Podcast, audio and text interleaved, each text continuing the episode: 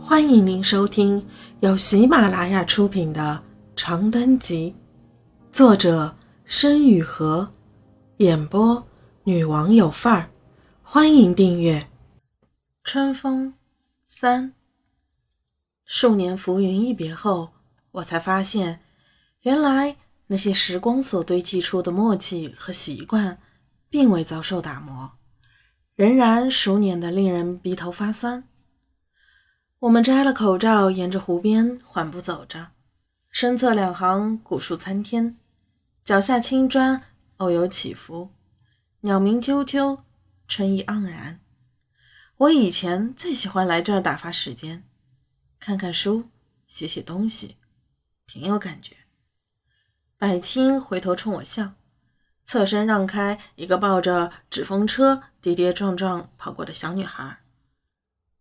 北海确实不错，我之前和同学来湖边取过微电影的景。我回道：“不过我一般去神上海那边晃悠更多一点。”后海啊，那里酒吧多，人也多吧？我耸耸肩：“平时哪儿人不多？暑假出了地铁站。”旅行团的就能给你几成饼。城里确实就没什么人少的地方。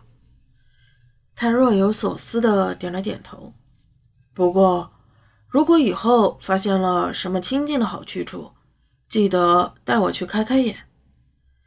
百青心脏不好，出地铁站走了太久，这时候可能是累了，说两句话就要歇一会儿。我跟着他一路往旁一拐，在湖边的长椅上双双坐下。此时，远处云波浩渺，连天的湖面上荡着茫茫一层金融，叫人想起莫奈那些大片灰橘色铺成的油画。岸边垂柳已经抽了条，枝条蜻蜓点水地吻着湖面，勾起连圈稍纵即逝的涟漪。我长舒一口气，靠在椅背上，有些感怀于这层说不清道不明的朦胧。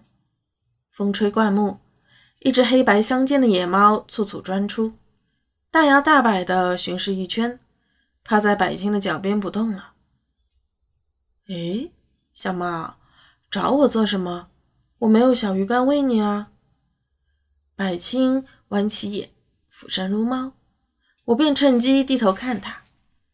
白净清瘦，脊骨透过卫衣拱起一串门钉一样清晰的轮廓，顺着看过去，可以看到他后脑勺微卷的发丝，在阳光下是一种好看的深茶色。他正温柔地勾着猫咪的下巴，薄而修长的手指陷在柔软的毛发间，浑身散发着令人心悸的光芒。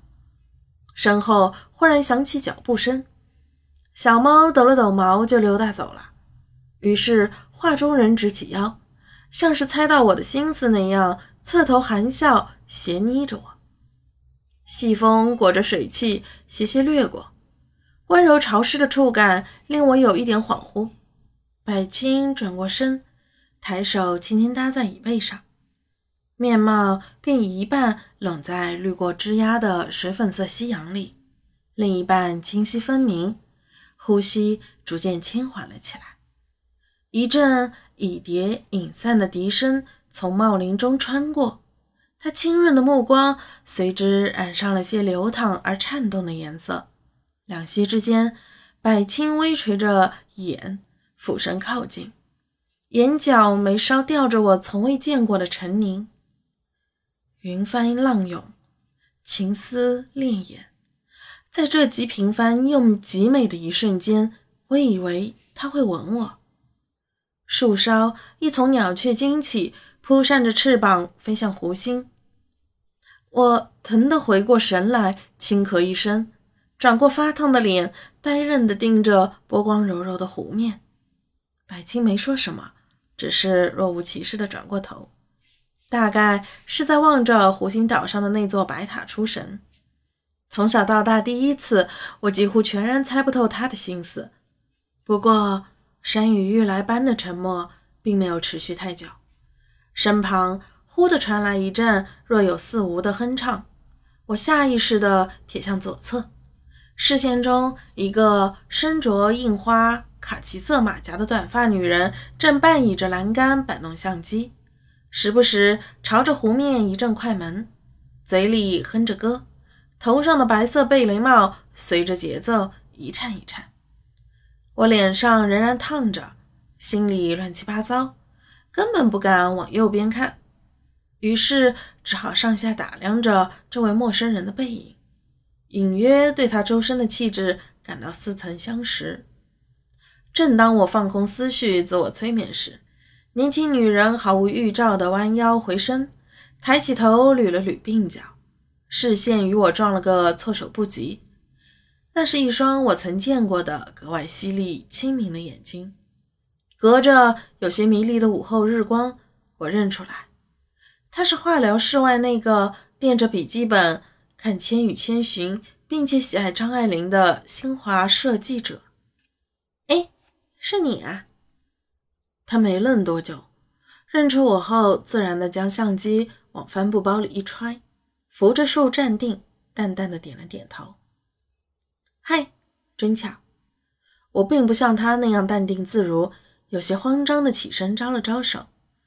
您也来逛北海？嗯，散散心。他刚要继续说些什么，目光扫过我身后，有些好奇的开口：“你跟你出来玩？”我猛地想起百青，转身紧张的看了他一眼，又飞速扭过头，连他的表情都没敢看得分明。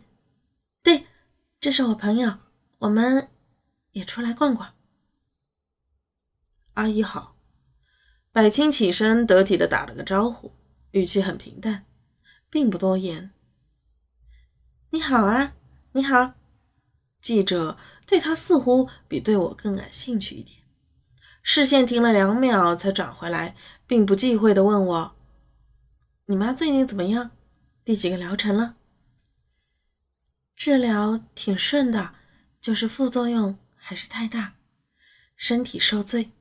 现在应该是第四、第五个疗程了吧？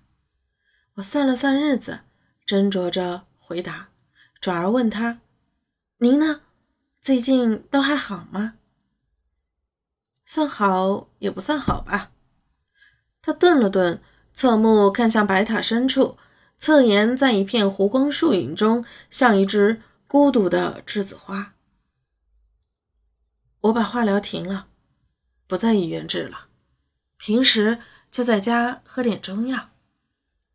湖边慢悠悠荡过两只野鸭，身后的老白杨催眠般沙沙地晃着一片新叶。这实在是个很美好的下午，我却感到一阵莫名的荒诞。那也好，中药也可以调理调理身体。我小心翼翼地接话：“太疼了，化疗太疼了。”他收回凝望湖心的眼神，朝我浅浅一笑，口罩下的神色并不分明。